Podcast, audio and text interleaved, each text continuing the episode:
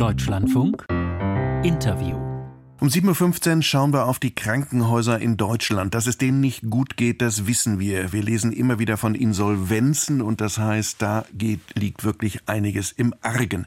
Jetzt hat es diese Woche eine Meldung aus Berlin gegeben. Bundesgesundheitsminister Lauterbach hat gesagt, endlich es geht voran, die Krankenhausreform kommt. Das war die Meldung vom Donnerstag. Im Kern ging es darum, dass die Politik den Weg freigemacht hat für ein Transparenzgesetz in Kliniken. Das werden wir gleich auflösen, was das ist. Und auf der anderen Seite soll es irgendwann dann auch mehr Geld geben. Das sind zumindest die Hoffnungswerte, die der Bundesgesundheitsminister da verkündet hat.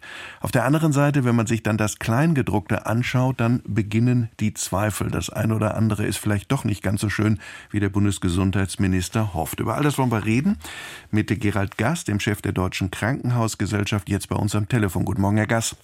Ja, guten Morgen, Herr Zoheide. Herr Gass, was haben Sie eigentlich gegen mehr Transparenz? Überhaupt nichts. Im Gegenteil, äh, die Deutsche Krankenhausgesellschaft veröffentlicht ja selbst seit etwa 20 Jahren das Deutsche Krankenhausverzeichnis, was jeder Hörer, jede Hörerin im Internet auch finden kann, wo wir selbst die Qualitätsdaten der Krankenhäuser darstellen, im Übrigen auch in einem Qualitätsatlas. Insofern ähm, sind wir überhaupt nicht gegen Transparenz, sondern wir sind bereit und äh, legen das ja auch offen, äh, wie die Qualitäten sind, wie die Fallzahlen sind äh, und ähnliches. Auch Personalausstattung kann man nachlesen. Versteht der Bundesgesundheitsminister das nicht oder kann er nicht lesen? Es ist in der Tat erstaunlich, wie der Minister immer wieder äh, dieses Thema in der Öffentlichkeit darstellt. Er wiederholt ja beispielsweise äh, ständig, dass ein Krebspatient heute gar nicht wüsste, wo er hingehen soll. Äh, das Gegenteil ist der Fall. Erstens mal wird man natürlich von seinem Facharzt beraten, aber man kann eben auch im Internet, auch auf der Seite der Deutschen Krebsgesellschaft nachschauen, welches Haus hat ein Zertifikat. Man kann in dem schon beschriebenen Krankenhausverzeichnis nachschauen, welche Häuser machen beispielsweise wie viele Brustkrebsoperationen in meinem Umfeld. Ich kann mich also hier wirklich umfassend informieren.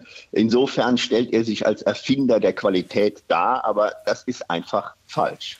Auf der anderen Seite mal die Grundfrage, äh, das, was das da bisher gibt, da sagt der eine oder andere, das sei immer noch etwas kompliziert. Ich weiß, ich habe kürzlich auch mal was gesucht, da muss man über unterschiedliche Seiten gehen, dann landet man beim IQUIC, bei diesem Institut in Köln möglicherweise.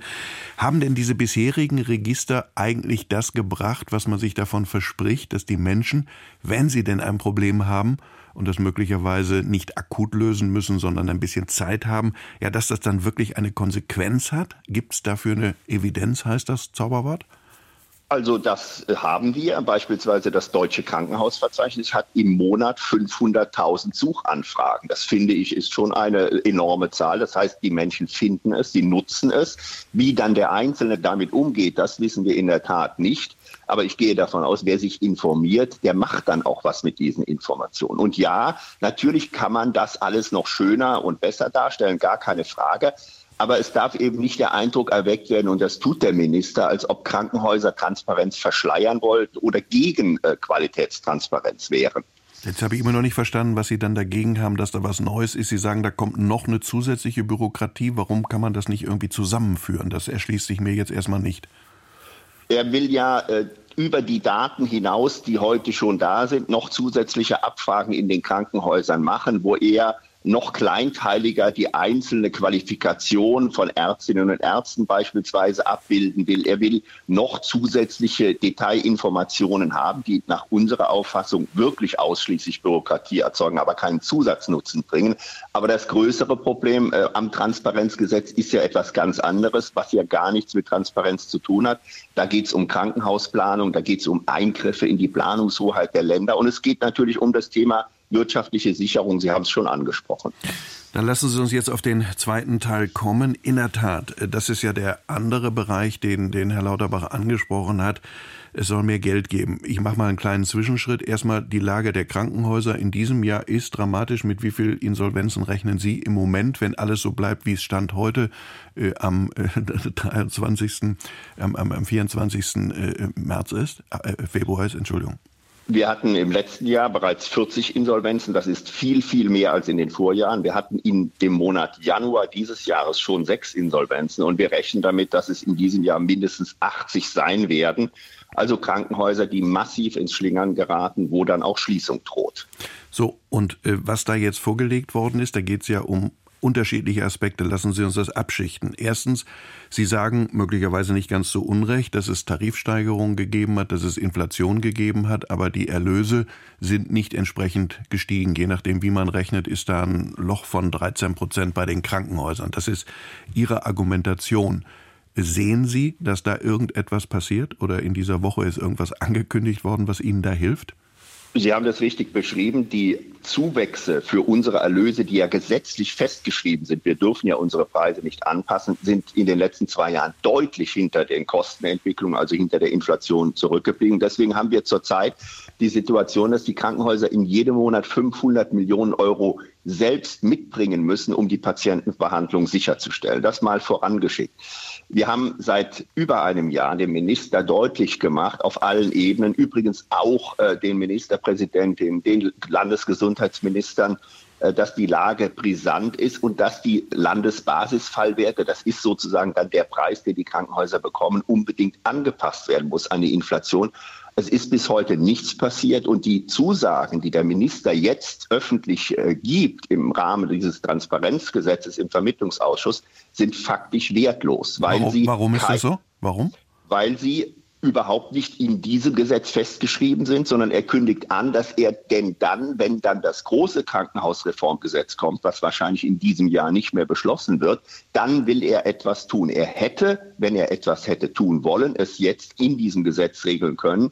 Wir sind der festen Überzeugung, er will es gar nicht. Er will diesen kalten Strukturwandel, weil er möchte, dass Krankenhäuser sozusagen still und heimlich, ohne dass irgendwie der Staat eingreifen muss, von der Landkarte verschwinden. Es gibt aber wohl ein anderes Problem, da hat Herr Lauterbach nicht ganz unrecht. In der Tat, dass äh, bei der Krankenhauslandschaft etwas äh, passieren muss, das sagen Sie ja auch als Deutsche Krankenhausgesellschaft, dass es da Strukturreformen braucht. Jeder weiß das, dass da bestimmte Dinge doppelt passieren und so weiter und so weiter. Auf der anderen Seite wissen wir auch, dass die Länder natürlich äh, außerordentliche Schwierigkeiten haben, wenn es dann heißt, nun ja, ein Krankenhaus hier und da oder eine Abteilung wird geschlossen. Da gibt es immer Proteste, wir haben das gerade in Nordrhein-Westfalen gesehen. Äh, und dann heißt es ganz schnell, naja, das Krankenhaus wird dann doch nicht geschlossen. Hat er nicht auch einen Punkt, wenn er sagt, ich traue den Ländern schlicht nicht mehr zu, dass sie das rechtzeitig hinkriegen? Man kann in der Tat Zweifel haben, wenn man zurückblickt, ob die Länder in der Vergangenheit die Kraft aufgebracht haben, auch ähm, unbequeme Entscheidungen zu treffen, dort wo sie notwendig waren. Auch wir sagen ja, man kann äh, wirklich darauf hinwirken, dass mehr ambulante Versorgung am Krankenhaus stattfindet, weniger vollstationäre, dass nah beieinander liegende Krankenhäuser fusioniert werden und ähnliches. Und da waren die Länder in den vergangenen Jahren nicht sehr aktiv. Äh, deswegen will er ja diese große Krankenhausreform machen. Aber der eigentliche Vordenker für diese große Krankenhausreform sitzt nicht im Bundesgesundheitsministerium, sondern mittlerweile in Düsseldorf. Das ist der nordrhein-westfälische Gesundheitsminister, denn in diesem Bundesland findet das statt, was Karl Lauterbach sozusagen jetzt abgeschrieben hat für seine äh, Krankenhausreform. Dort finden jetzt diese Veränderungen statt und zwar mit den Krankenhausgesellschaften, mit den Krankenkassen, mit den Ärztekammern. Man, man arbeitet dort zusammen. Das kennt der Bundesgesundheitsminister gar nicht. Ja, jetzt aber die Frage, wie wird das aufgelöst, was wir hier die ganze Zeit diskutieren? Im Moment habe ich das Gefühl, da rollen zwei Züge aufeinander und trotz der Einigung beim Transparenzgesetz ist ja die Frage, wie es dann weitergeht. Ich will es jetzt noch ein bisschen komplizierter machen. Dann gibt es ja noch die 50 Milliarden für genau die Transformation, die Sie da gerade ansprechen. Aber das sollen dann Bund und Länder wieder gemeinsam bezahlen, die sich aber hier eigentlich äh, nur gegenseitig wie zwei Boxer, äh, ich will das gar nicht sagen was, aber äh, nicht sehr freundlich miteinander umgehen. In der Tat, das, äh, politisch ist es extrem äh, kompliziert und man muss Zweifel am politischen Geschick des Bundesgesundheitsministers haben. Er hat ja am Anfang des Jahres gegenüber den Ländern angekündigt, er will ein gemeinsames Gesetz, er will dieses Gesetz auch gemeinsam formulieren. Mittlerweile ist er zurückgerudert, er will ein zustimmungsfreies Gesetz, also ohne die Bundesratszustimmungsnotwendigkeit durchsetzen. Und er arbeitet hier im Moment zusammen mit den SPD-regierten Ländern. SPD-regierte Länder und SPD-Gesundheitsminister versuchen im Moment, die Situation zu bestimmen.